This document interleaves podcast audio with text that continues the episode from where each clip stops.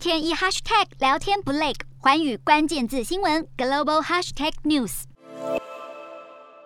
一名俄罗斯网红在抖音上发布一支所有商店都关门的影片，迅速在网络上引发热议，排队人龙足足绕了两层楼长。民众各个手上大包小包。先前决定继续俄国业务的日本快时尚品牌 Uniqlo，在各方舆论施压下，紧急宣布暂停俄罗斯业务。另外，日前瑞典家具零售商 IKEA 撤店消息一出，同样引来俄罗斯民众蜂拥抢货。有俄国民众大叹，各大品牌陆续退出，他们只能不断排队囤货，希望早日恢复正常。俄罗斯人挤爆即将退出俄国市场的麦当劳。有网友分享，俄罗斯友人战果，至少数十个汉堡塞满了冰箱，而麦当劳也成为俄罗斯网友转卖的高价商品。拍卖网站上出现的麦当劳汉堡喊价到五万元卢币，约一万零五百五十三元台币；一杯可乐也喊价到一千五百卢币，约三百五十七元台币，令人难以想象。而外界好奇，究竟麦当劳到底有什么魅力，让俄罗斯人必须排队囤货？一九九零年一月三十一号，麦当劳取得苏联经营许可后，在莫斯科第一家门市开张，超过五千人排队，创下世界纪录。最后单日服务三万多名顾客，甚至。有许多人不惜从其他城市赶来排队六到八个小时，就为了品尝自由的滋味。当时人们满怀希望的排队心情，如今看来不生唏嘘。但自由的滋味，俄罗斯人恐怕短时间内是吃不到了，因为连锁食品企业包括麦当劳、肯德基、必胜客、汉堡王、星巴巴克等都宣告退出。现在在俄罗斯可以说几乎是吃不到素食。不过面对全球企业出走，俄罗斯当局没在怕，更指控外资企业在俄国关闭、撤离的行为，等同是向俄罗斯公民宣战，执政党统一俄罗斯党提议把这段期间宣布退出和关闭的外资企业旗下生产工厂国有化，将这些外资持股超过百分之二十五的企业纳入外部管理，以防止企业破产并避免国民失业。